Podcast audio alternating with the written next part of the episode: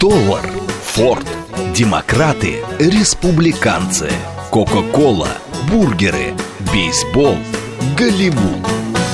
Что такое США и что значит быть американцем? Как устроена жизнь в Америке? Чем отличаются их проблемы от наших? Об Америке без геополитики и военщины в программе Рафаэля Ардуханяна «Америка Лайт». Программа предназначена для лиц старше 16 лет. Добрый вечер, уважаемые радиослушатели. Радиостанция «Говорит Москва», передача «Америка Лайт». Меня зовут Рафаэль Ардуханян, я автор ведущей этой передачи. Как всегда, в это время мы с вами говорим о гуманитарных, исторических, культурных аспектах жизни в Соединенных Штатах Америки. Сегодня я выбрал тему, которая, на первый взгляд, может вам показаться далекой от какого-то гуманитарного аспекта, но, тем не менее, я бы хотел рассмотреть сейчас, а вот 27 июля, 70 лет тому назад, чуть больше, это 70-я годовщина заключения мира, так называемого мира, перемирия, которое положило конец кровопролитной войне, которая, безусловно, стала трагедией для народа Кореи. Я попытаюсь представить сегодня э, вот эти события, которые происходили в историческом аспекте. Я не хотел бы сейчас в какой-то степени политизировать эту тему.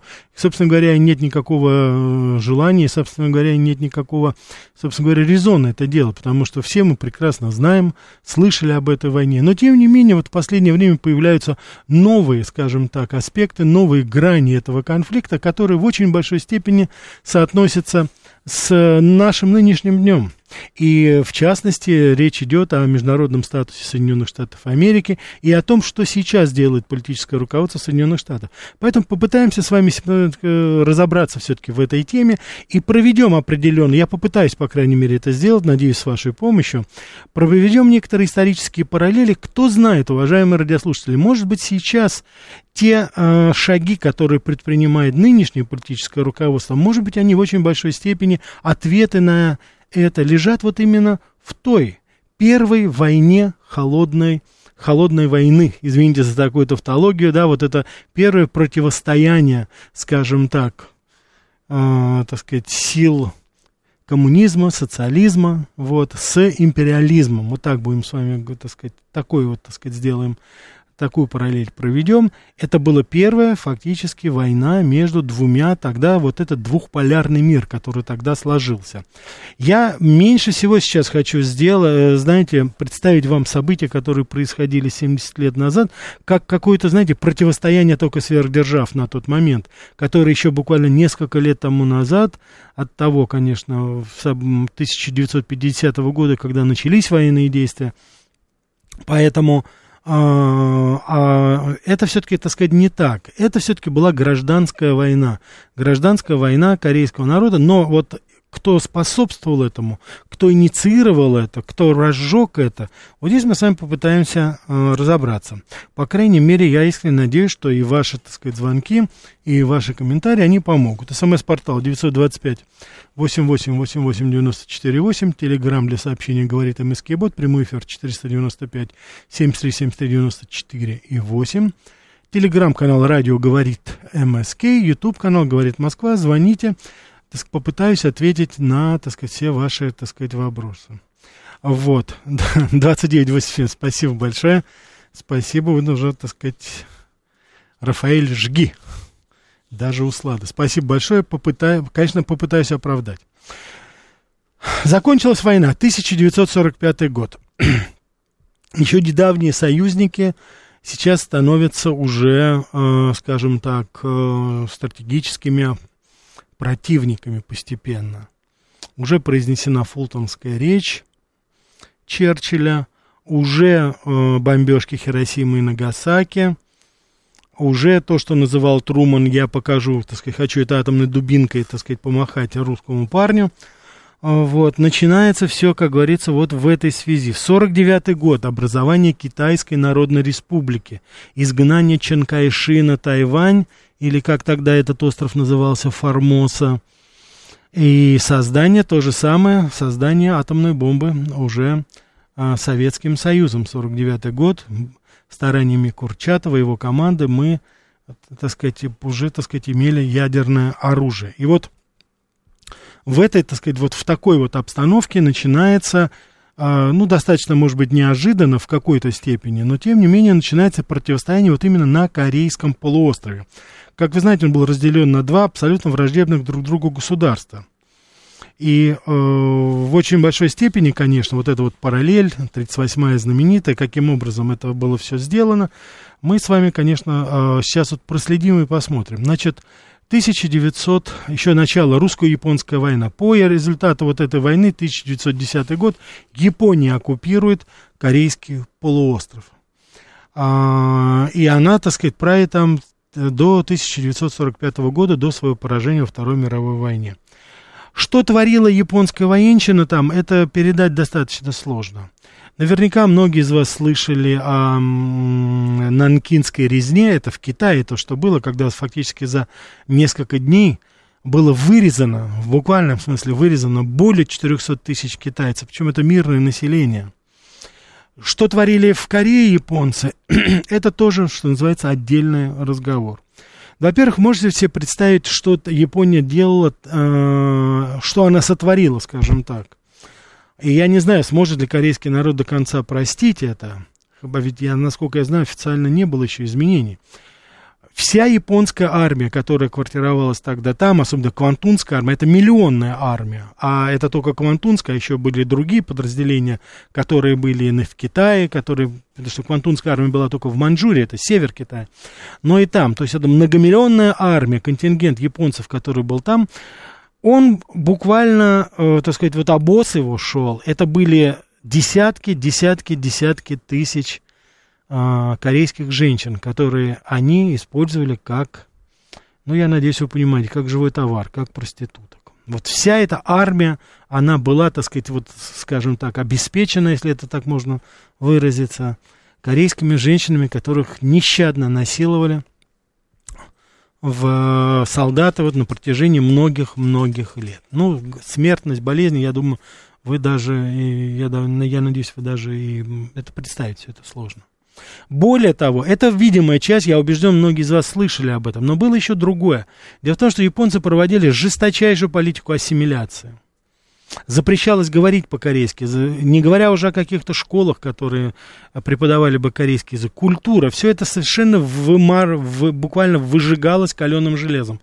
Э, ничего не напоминает в сегодняшней Украине, уважаемые радиослушатели.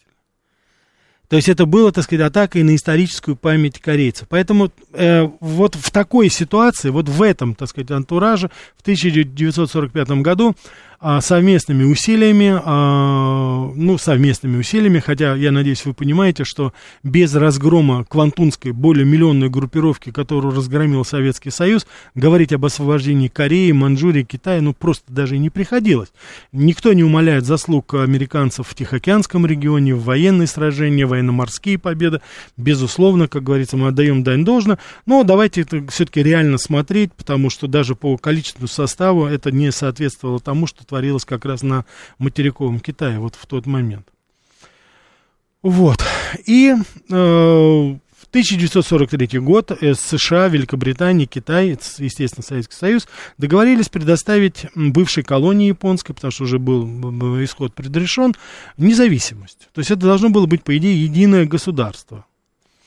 Но, тем не менее, вот в 1945 году США и СССР договорились о переходном периоде, решили разделить как бы на две зоны, 38-й параллели, и временно управлялись э, американской стороной, и временно потом это управлялись, соответственно, северная часть управлялась советской стороной. Но еще раз хочу повторить, что эта параллель, она до сих пор разделяет Северную и Южную Корею, но я еще раз хочу повторить, что изначально был вопрос только о создании единого государства. Вот, поэтому здесь абсолютно, так сказать, никаких вопросов не возникало. И сама вот эта 38-я параллель, я хочу сказать, как ни странно, это не э, Америка и Советский Союз придумали это. Это было разделение еще во время японской оккупации. Это были зоны оккупации, э, соответственно, там не э, разных армий. Там 17-я армия к югу была, и Квантунская, вот, которую разгромил Советский Союз, она, собственно говоря, была и э, она контролировала северную часть. Вот. И, значит, дальше потом уже события развивались э, таким, знаете, достаточно стремительным образом, потому что, э, собственно говоря, параллель проходила достаточно близко от э, столицы тогдашней Кореи, Сеула, буквально 50 километров, и поэтому изначально они исходили из того, что разделение будет временным, это так вот, как я уже вам сказал, будет. И в скором времени не объединятся. Но вот между вчерашними еще союзниками стали возникать все больше и больше идеологические и политические противоречия, которые потом уже переросли. Что это было? Это то, что я уже вот перечислил. 46 год, была сформирована, во-первых, в Корее начинает формироваться уже политический институт, трудовая партия была Кореи, которая потом стала основой. Вот. В 1947 году Организация Объединенных Наций приняла резолюцию о создании временной рабочей группы для проведения на Корейском полуострове всеобщих выборов, Конституционную как бы ассамблею. Это вот роль ООН, мы с вами еще потом рассмотрим, каким образом они действовали и что они, так сказать, предпринимали тогда. И опять же, я вот и сейчас хочу провести определенную параллель. Потому что, вот посмотрите, мы говорили о, в, в, так сказать, с, с, попытке стереть историческую память народа и роль Организации Объединенных Наций, которая, по идее, все-таки должна была, ну, как бы способствовать примирению на тот момент. Но, к глубокому сожалению, Организация Объединенных Наций на тот момент сыграла деструктивную роль. Просто деструктивную роль. Конечно, вопрос возникнет, а каким же образом это произошло? Почему Организация Объединенных Наций, которая не просто а, узаконила фактически разделение этой страны, а она еще предоставила воинский контингент Соединенным Штатам Америки для того, чтобы противостоять, вмешаться вот в этот конфликт, в гражданскую войну. А, произошло, ну, здесь сложно сказать, так сказать, по какой причине и как, но я думаю, что в очень большой степени это еще неопытность, может быть, нашей дипломатии на тот момент, но дело в том, что именно это заседание ООН, которое приняло резолюцию об отправке контингента Организации Объединенных Наций на Корейский полуостров, бойкотировали, как ни странно, а, наша страна, Советский Союз. И причина тому была это статус китайской делегации, потому что на тот момент, я думаю, что многие вот старшее поколение, вы помните еще по 60-м, 70-м годам, в Организации Объединенных Наций представляла Китай именно, как ни странно, вот это гоминдановское правительство Чан Кайши, Тайфань. И Советский Союз бойкотировал, так сказать, не принимал, значит, не, не, не принимал вот эту делегацию, так сказать, не воспринимал ее незаконность и бойкотировал. И в этот момент под шумок, ну, воспользовавшись, конечно, этим, Организация, соответственно, Организация Объединенных Наций, Совет Безопасности приняли эту резолюцию. Но, опять же, говорить о том, что это контингент Организации Объединенных Наций, можно очень и очень условно, потому что а там по разным оценкам 90-95% составляли, ну, конечно, американские войска. Там канадцы приехали, австралийцев было там, как всегда, несколько. Это, знаете, немножко напоминает, опять же, провожу историческую параллель, это знаменитая иракская коалиция, которую Джордж Буш-младший организовал во время вторжения и оккупации Ирака в 2003 году, ничего не меняется, да, 40 стран, он так, знаете, громогласно заявлял, тогда это было 16 стран в случае с Кореей, 40 стран участвуют, поддерживают нас, но там было, так сказать, там, по-моему, человек 10 было из Грузии, человек там 100 было из Польши, в основном водители грузовиков. Ну и дальше, как говорится, там по списку все это набиралось. Вот. Но, тем не менее, это была такая, знаете, ООНовская коалиция. Считалось, американцы очень гордились этим. Вот. И вот здесь начинается, так сказать, очень любопытная вещь. Дело в том, что, как ни странно и как ни парадоксально, перед тем, как перейти, в 1950 году перейти, так сказать, вот эту 38-ю параллель, а, лидеры Северной Кореи, это, это, конечно, был Ким Ир Сен, это вот э, Ким Ир Сен, это был у нас сейчас, получается, дед, дед, прадедушка, да, по-моему, да, нынешнего руководителя, или дедушка, да, наверное, все-таки его, да, Ким Ир Сен, Ким Чен Ир и Ким Чен Ын, да, вот сейчас его это внук сейчас правит. Вот тогда это был руководитель Трудовой партии Кореи, человек, который был очень близко связан с нами. Вот до того, как до 50-го года, он в 1949 году и в 50-м в начале приезжал в Москву, чтобы заручиться поддержкой Советского Союза, потому что он хотел, ну что, объединить, э, собственно говоря, Корею и как ни странно, вот архивы, которые поднимали, я видел эти, так сказать, письма Сталина. Вы себе представить не можете, насколько осторожно Сталин высказывался по поводу нападений на его, так сказать, перехода 38-й параллели. Он очень, он указывал на слабые места, он говорил, что корейская армия еще не готова, вы еще не подготовлены в достаточной степени, у вас еще недостаточно средств, имеется в виду, конечно, вооружение, для того, чтобы вести такую полномасштабную войну по всему фронту. То есть это было очень и очень осторожное заявление. Но 1949 год, Китай уже, образована Китайская Народная Республика, и, конечно же, амбиции Мао Цзэдуна возглавить, по крайней мере, региональное, вот это социалистическое, скажем так, сообщество в Азии, оно привело привело к тому, что Китай самым активным образом вмешался в эту, э, так сказать, в эту, в, в, в, в, этот, в этот конфликт на стороне, конечно, Северной Кореи. Но опять же, вмешался только после того, когда стало понятно, что американцы будут поддерживать южан. Так вот, я почему говорю, в чем парадокс, что меня искренне удивило. Ну вот как вы думаете, Ким, Ким Ир Сен приезжает в Москву, встречается со Сталином, они обсуждают вопросы помощи какой-то. И после этого, по итогам, Ким Ир Сен приезжает в Корею и посылает официальное послание в Москву не за помощью, не за призывом поддержать, а с просьбой вывести, я вот еще раз хочу повторить, вывести войска, советские войска из Северной Кореи и, так сказать, предоставить это дело северным, то есть, так сказать, руководству уже Корейской Народно-Демократической Республики. И это был, конечно, жест совершенно такой, значит, 49-й год, советские войска действительно выходят, Сталин, так сказать, принимает это решение, наши войска выходят оттуда, то есть Корейская Народная Демократическая Республика полностью, так сказать, ни одного иностранного, скажем, там, даже китайского э, контингента еще не было. Южная Корея тоже в полной уверенности, что все это действительно так, значит, она тоже выводит и просит американцев вывести войска. Но ситуация здесь складывается немножко смешная, потому что вы же сами прекрасно понимаете, что американцы просто так никуда не, не уходят. Ну, они, как говорится, переселились буквально, так сказать, несколько сот километров остров Окинава, Япония поблизости держался вот этот весь контингент, который потом принял участие в гражданской войне, он окопался на Окинаве. И это, учитывая огромное количество десантных судов, потому что только-только закончилась кампания на Тихом океане, там огромное количество было вспомогательных судов, транспортных судов, перебросить потом этот контингент в течение нескольких недель, это не было особой проблемы, что, собственно говоря, американцы потом и сделали. Но вот здесь вот начинается самое интересное. Дело в том, что на какой-то момент и это вот на протяжении всех 70 лет, только тогда, на какой-то момент, Корея осталась без иностранных войск. Это был тот самый шанс, когда корейский народ мог бы договориться, наверное, бы вот по поводу того, ну, каким образом объединить свою страну. Они были разные. Они были разные, они были э, люди, так сказать, в Южной Корее, и Северной, они были разные, разный менталитет был. Здесь, как говорится, никто не спорит и никто не собирается идеализировать ситуацию. Но я хочу сказать, что, я думаю, это совершенно очевидно в той или иной степени. Они же, они бы договорились. Ну, это люди, которые говорили на одном языке. Но им, ну, что называется, не дали, скажем так. Дальше начинаются события, которые, э, так сказать, прекрасно понимаю, потому что Ким Ир Сен пытается договориться, ведутся переговоры, попытки каким-то образом, э, так сказать, э, наладить контакт. Там был такой, значит, Ли Сын Ман, это бывший политэмигрант, он жил в Нью-Йорке, ну, полностью, я вот посмотрел по э, некоторым материалам, но он был агент ЦРУ, ну, так вот, если грубо говорить, или, по крайней мере, был агентом влияния, это уж точно. Вот. И в конечном итоге он, так сказать, провозглашает Республику Корея 15 августа. И только 9 сентября Ким Ир Сен провозглашает Корейскую Народно-Демократическую Республику.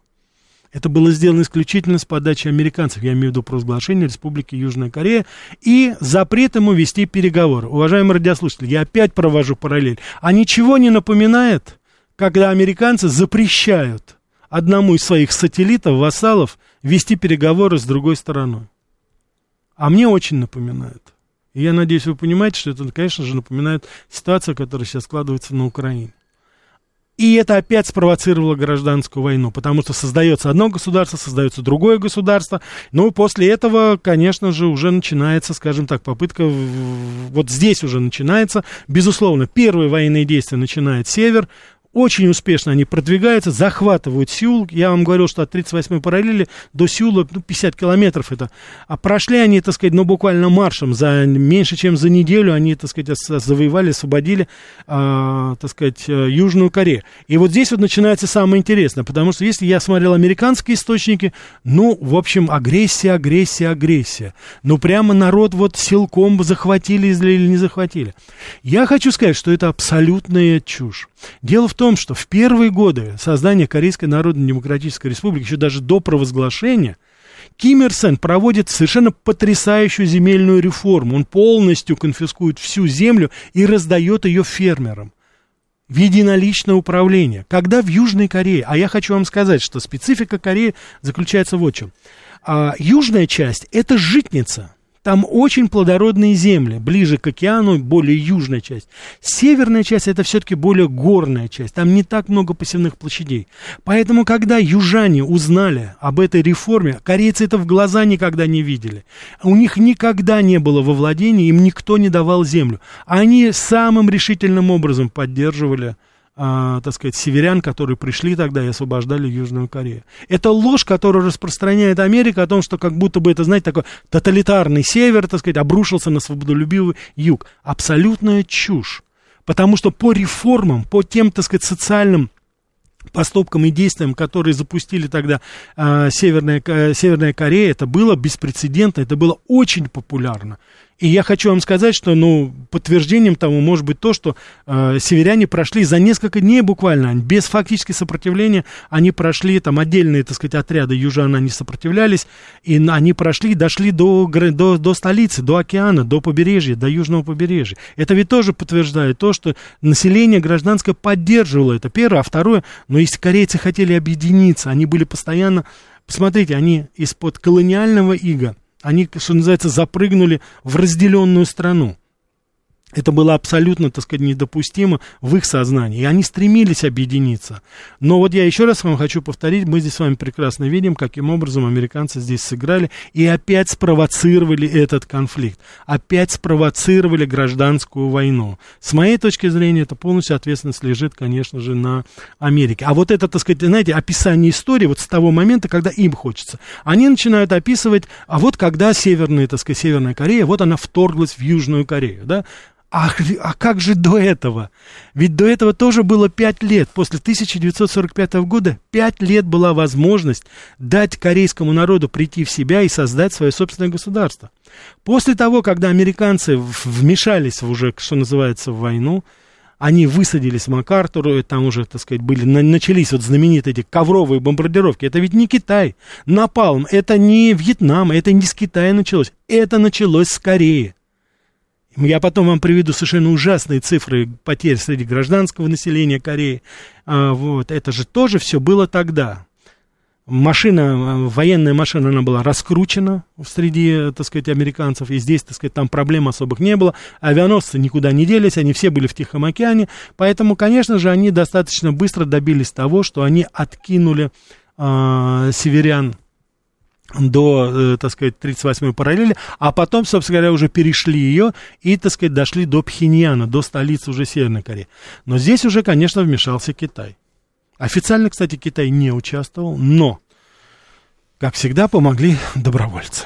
Добровольцев было много, и они сыграли, конечно, свою ключевую роль. Наши, войска, наши люди, конечно же, безусловно, участвовали. В основном это были наши, э, так сказать, специалисты, конечно, это были наши летчики. Знаменитый наш ас, в, трижды Герой Советского Союза, Кожедуб, кстати, сын Советской Украины, вот, великий, так сказать, наш ас, наряду с Покрышкиным, он тоже принимал участие в войне в Корее в качестве э, командовал авиационной, так сказать, дивизии, по-моему, если мне память не изменяет.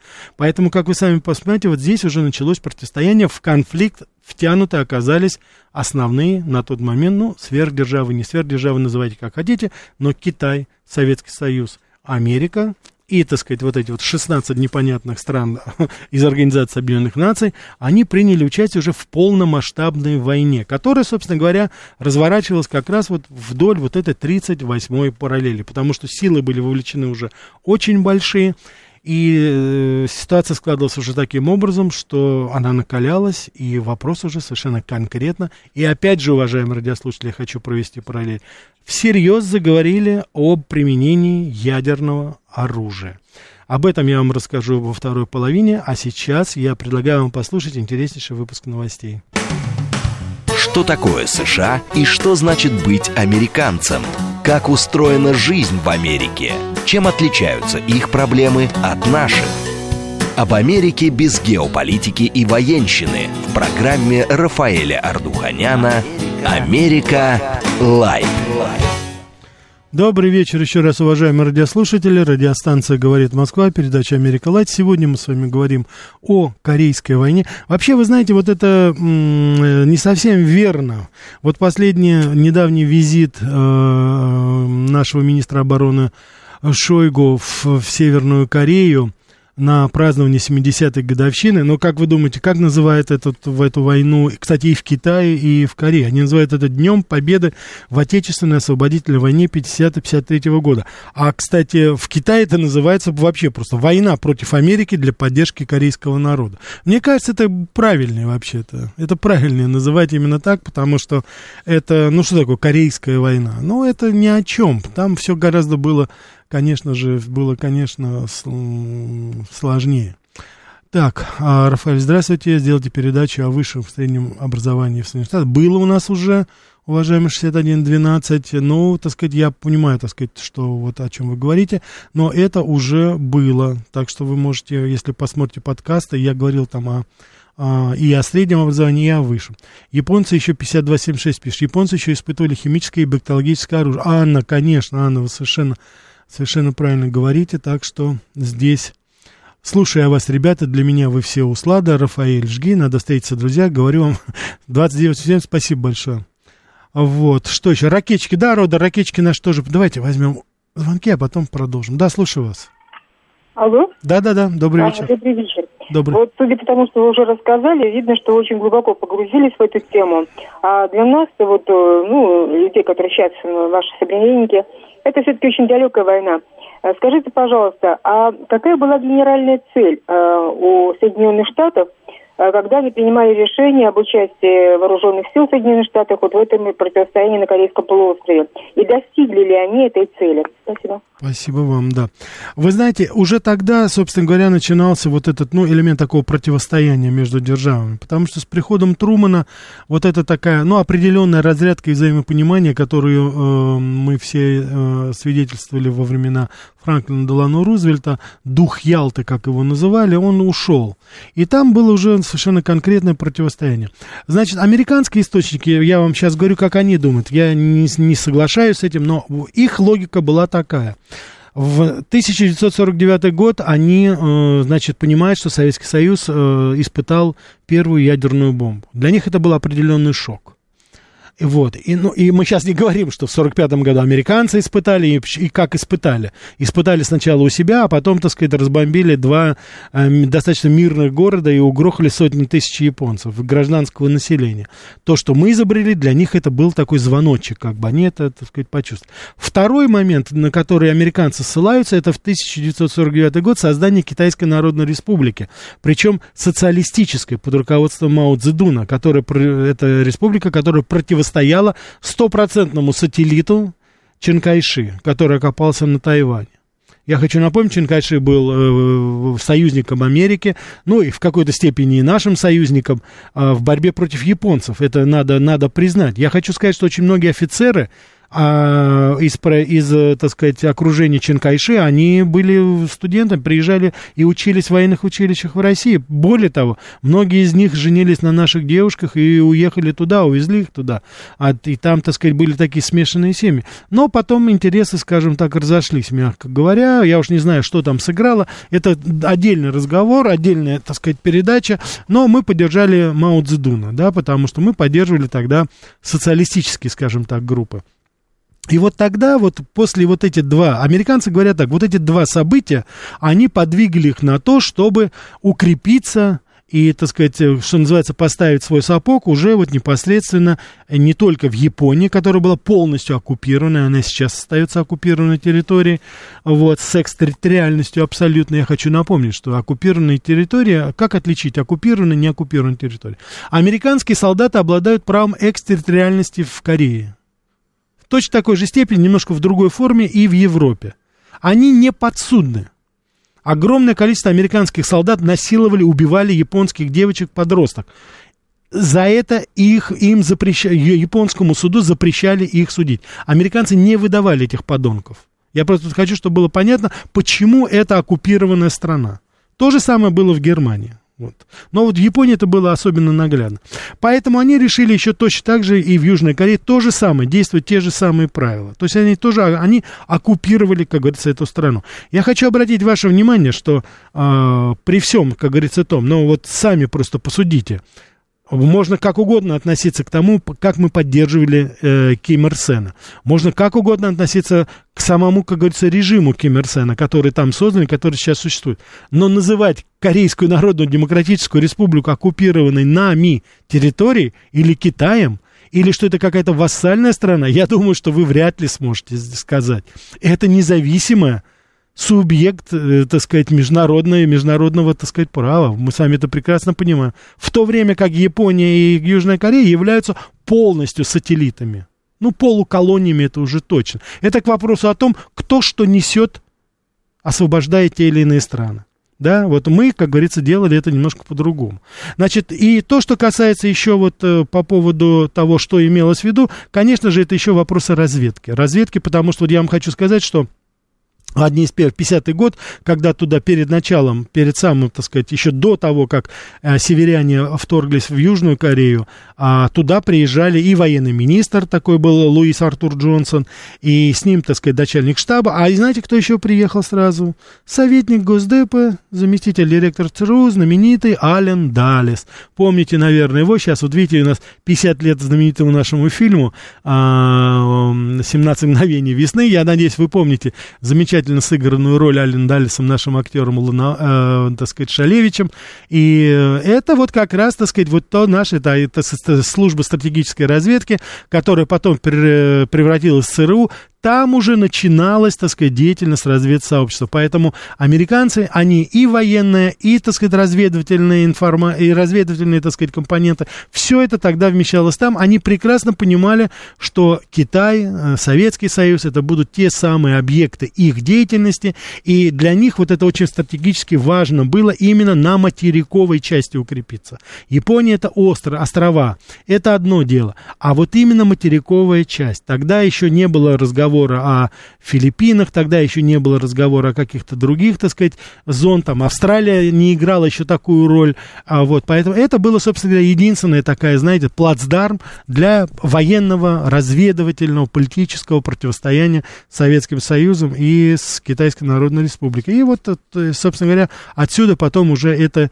и так сказать, вот, вот эта поддержка, так сказать, абсолютно э, беспрецедентная поддержка. Я хочу напомнить, что там размещено ядерное оружие тактическое на южнокорейском полуострове.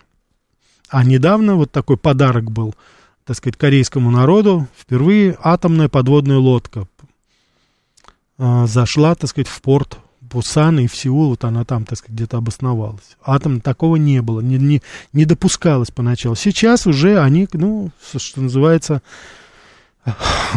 демонстрируют, знаете, как говорится, демонстрируют свой флаг. Ну, а вернее, не свой флаг, а свои ракеты ядерные демонстрируют. Потому что атомная подводная лодка, она, безусловно, как вы сами понимаете, она несет на себе ядерное оружие и, собственно говоря, а, это, конечно же, демонстрация определенная, определенная демонстрация. Так что здесь мы с вами должны понимать, что эта проблема, она никуда не исчезла, она до сих пор остается.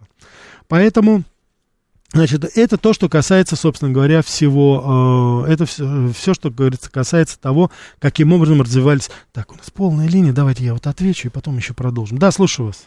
Добрый вечер, Ростислав, постоянный слушатель. А, да, Ростислав, да. здрасте. Да, вы знаете, вот, Рафаэль, про две Кореи, я почему-то вспомнил, что один из фильмов Джеймс Бонд был про покушение на корейского вождя. И, знаете, мысль такая, кстати, вот про фильмы, как из России с любовью, из Бондианы, вот можно было бы эфир сделать, но не про этот фильм, а про образ России в американских фильмах. Это мое предложение. И еще, нельзя ли поговорить как-нибудь про Канаду? Я вот когда читал у Джона Ле Каре в «Ночном парке», там эпизод, вот в Канаде в кафе была не только явка для встреч, но там еще приносили огромные куски мяса. И вот так захотелось этого стейка 400 грамм, и почему-то масло с петрушкой. Mm-hmm. Вот. Вот можно ли такую передачу сделать? Э, интересно, вот банковской карточкой можно американской заплатить в, э, в канадском кафе? Где меняют американские доллары на канадские? Там, чем угу. Канада отличается? Вот можно такую Я тему? понял, да. Я, я понял, да. Как всегда по теме. Значит, Ростислав, э, вы можете американскими долларами расплатиться практически во всех кафе в Канаде. Многие принимают доллары, но канадцы хитрые, они принимают один к одному, это всегда. Вот таким образом это почему-то действуется. Теперь, карточкой, конечно, вы можете заплатить, это не важно, э, если это там виза или мастер, вы расплачиваетесь, проблем особых нет. То, что касается Канады, я вам скажу честно, ну неинтересно. Ну вот неинтересная страна. Это какое-то, знаете, эхо Америки. Вот во всем абсолютно. Тем более, исходя из того правительства Трюдо, которое сейчас есть, вы знаете, ну, маразматиков хватает и в Америке, поэтому, чтобы еще на Канаду тратить время, если будет какой-то информационный повод, ну, мое личное мнение, не, это неинтересная страна. И американцы относятся к канадцам пренебрежительно, Э, считают их как бы второсортными американцами, канадцы это прекрасно понимают. Э, единственное, кто каким-то образом реагирует, скажем так, рефлексирует на это, это французская Канада, Квебек, они как-то себя держат, так сказать, обособленно и стараются не сливаться, а больше они ориентированы на Европу, на Францию. Вот. Ну, второй по величине франкоязычный город это Монреаль после Парижа, так что здесь, так сказать, э, как говорится. Так что, ну, в любом случае, ну, то, что касается Джеймса Бонда и всего того, что, ну, это же он все-таки, как говорится, перипетии английского агента. Ну, вот пусть он, как говорится, и ходит. А обсуждать, допустим, вот образ э, э, России. И вот я думаю, Ростав, это, это, это, это интересно. Давайте подумаем вместе. Уважаемые радиослушатели, образ России, русского человека в кинематографе, в голливудском кинематографе. Давайте посмотрим, почему бы нет. Если это заинтересует вас, уважаемые радиослушатели, я с удовольствием подготовлю эту передачу. Так что это. Так вот, война, конечно, продолжалась, ужесточенная совершенно война. Так, э, стратегические инвесторы, еще раз я хочу вам, вас попросить. Э, значит, мы не критикуем наших радиослушателей каждый волен позвонить сюда и, так сказать, это. Если вы позвоните, поверьте, я беру подряд, я не знаю, кто звонит, я сразу хочу вам сказать, я не выбираю, стараюсь, так сказать, идти подряд, и для меня всегда это сюрприз, когда звонит, так сказать, человек с каким-то вопросом. Э, если это не по теме, мне это может быть не очень приятно, но я, как вы знаете, я никогда не прерываю. Вот. Так что у нас нельзя только, я прошу, так сказать, вас э, помнить э, два очень простых правила. Здесь нельзя критиковать э, радиослушателя, радиослушатель всегда прав. Это первое. Второе, это, так сказать, никакой ругани, никаких нецензурных выражений. А дальше, пожалуйста, говорите, высказывайте все, что вы считаете нужным. Как бы там было приятно, неприятно, это ваша программа, это ваша... Наша радиостанция говорит, называется «Говорит Москва», а не «Говорит ведущий» а не говорит диктор, понимаете? Поэтому Москва у нас разная, и пускай, как говорится, интересы разные, мы это уважаем. И я стараюсь только немножко модерировать. Так, давайте еще, все-таки полное, да, да, да, слушаю вас.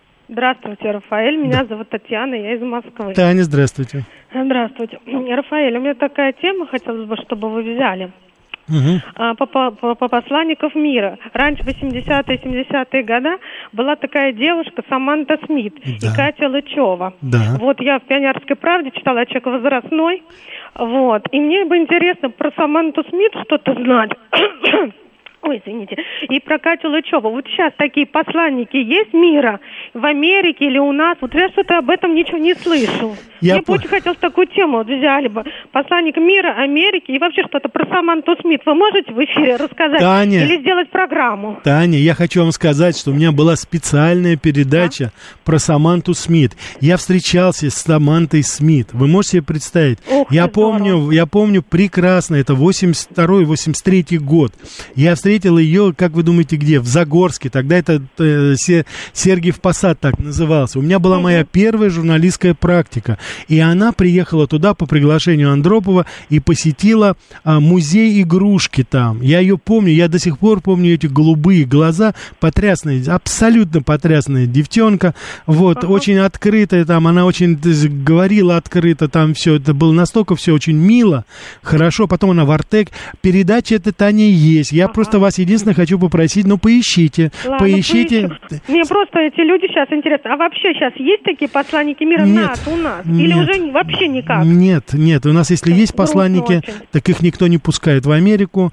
А из Америки у нас, к глубокому сожалению, не посланники мира, а посланники с печенюшками и, глубокому ну, да, сожалению, с бомбами и с ракетами, Таня. К сожалению, это так. Да, Спасибо. Ну, все, с удовольствием я слушаю ваши эфиры. Благодарю, мне все очень нравится. Спасибо. Рада, что дозваниваюсь. Вам и хорошего эфира Да. и до свидания. Таня, я вижу, вот вы здесь, это вы написали, по-моему, о высшем образовании. А, да, если да, тоже, да, я уже Тань, поняла, надо поискать. Да, да, да, это дело. все это было, да, это все было. Но я еще раз хочу повторить, уважаемые радиослушатели, если вы хотите повторить другой ракурс, я сделаю. Это просто зависит от вас, от ваших пожеланий. Спасибо, Таня, до свидания. спасибо, до свидания. Так, давайте мы еще ответим.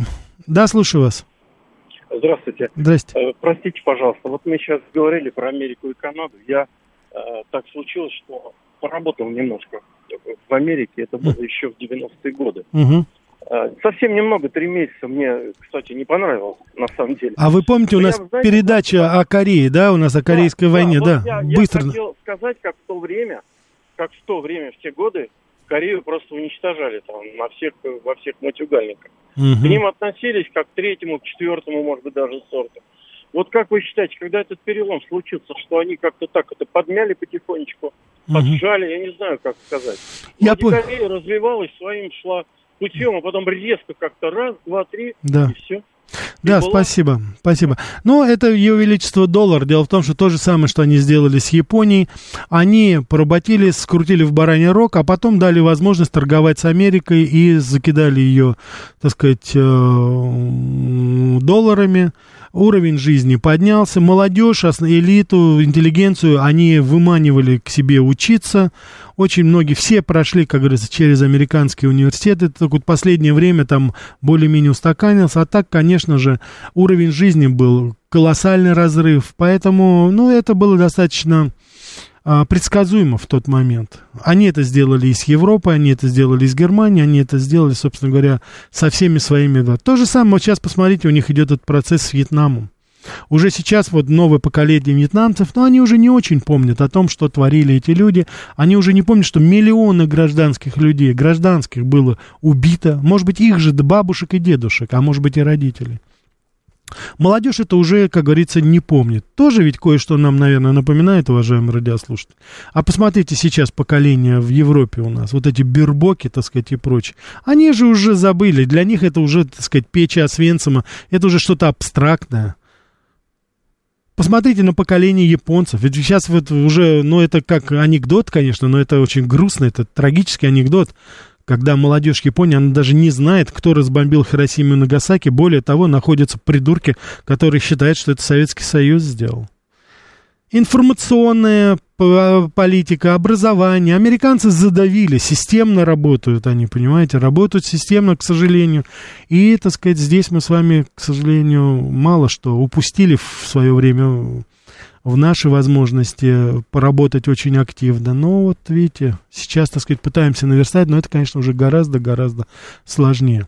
Олегович пишет, когда будет мир двух Корей, ваше мнение? Не знаю, так сказать, у меня пока прогноза особого нет, потому что и там, и там проблемы, и э, сейчас есть определенная такая, знаете, тенденция в южнокорейском обществе, но, так сказать, такая антиамериканская, скажем так. Но она под, э, п- буквально задавлена, она буквально задавлена все-таки финансово Америки. Полный контроль доллара.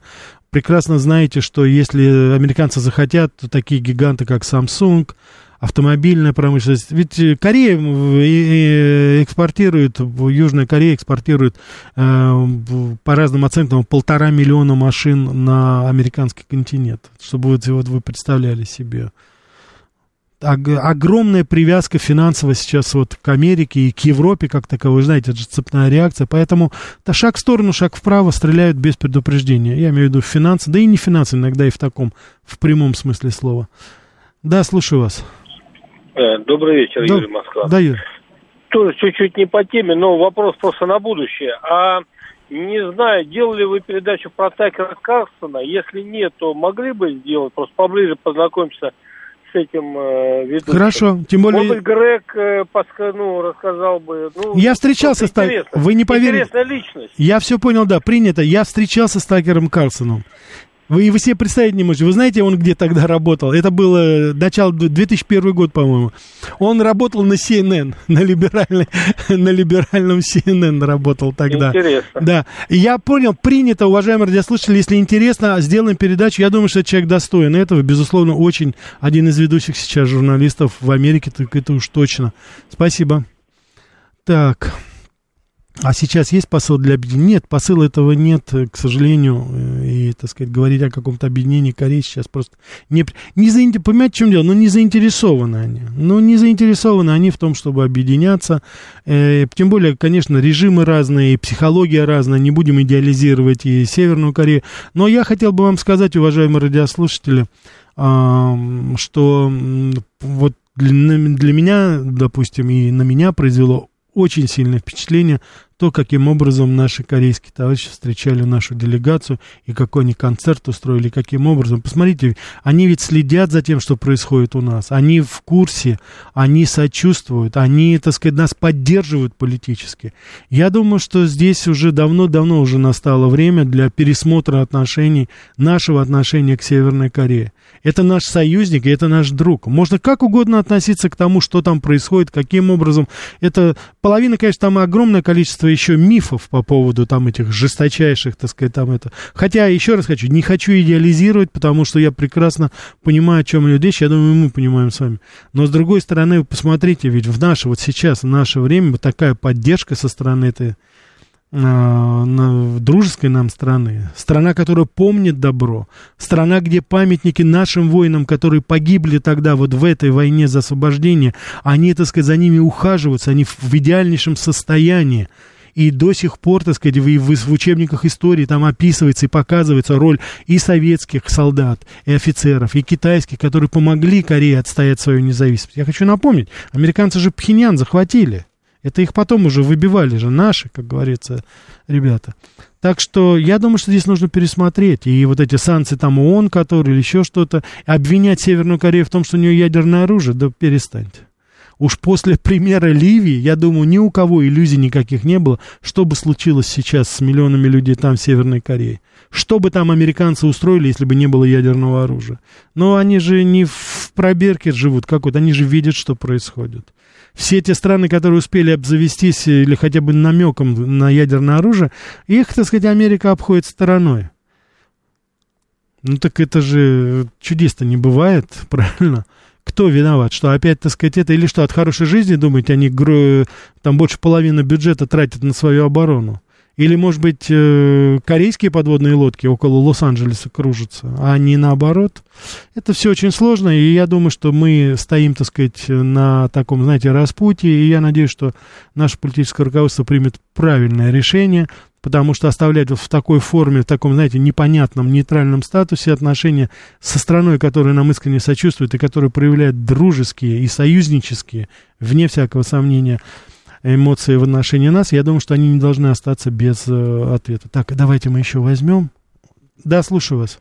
Здравствуйте, Константин Москва. Да, здравствуйте. Скажите, э, насколько все-таки, может быть, я пропустил, был такой вопрос, возможно и близкое решение о использовании каких-то подразделений корейских э, вооруженных сил э, угу. на Украине, в нашу страну? Я понял, да, спасибо. Вы знаете, этот вопрос муссируется, как ни странно, американская пресса очень часто э, задается этим вопросом. Будут ли, э, допустим, э, не знаю. Не знаю, уважаемые радиослушатели, я убежден, я убежден в одном, что если наше политическое руководство каким-то образом, так сказать, э, сочтет возможным, мне кажется, что добровольцев в Северной Корее будет предостаточно. Но здесь очень много есть факторов, которые играют свою роль. Это факт имиджевой характеристики, это факторы, которые повлияют на общее, как говорится, знаете, такое, так сказать, политтехнологическое состояние. Вот. Это, это, это не так просто, это решается. Вот. И не будем здесь тоже торопиться. Вопрос стоит, а нужно ли нам, допустим, чтобы добровольцы Северной Кореи участвовали там.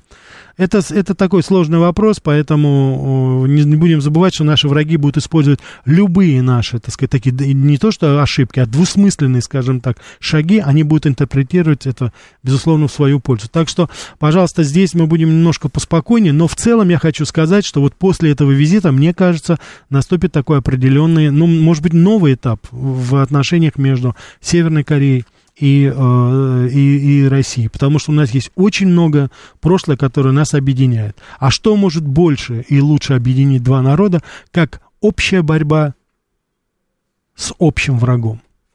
Я думаю, что об этом сейчас думают и в Пхеньяне, и я искренне надеюсь, что об этом думают и в Москве. Уважаемый радиослушатель, Олегович, спасибо. Спасибо за, спасибо за эфир, он написал. Вам спасибо, уважаемые радиослушатели. Завтра 14.00, 65 лет старушке Мадонне. Могу себе представить, что вы мне напишите в комментариях, но тем не менее. Всего вам самого доброго.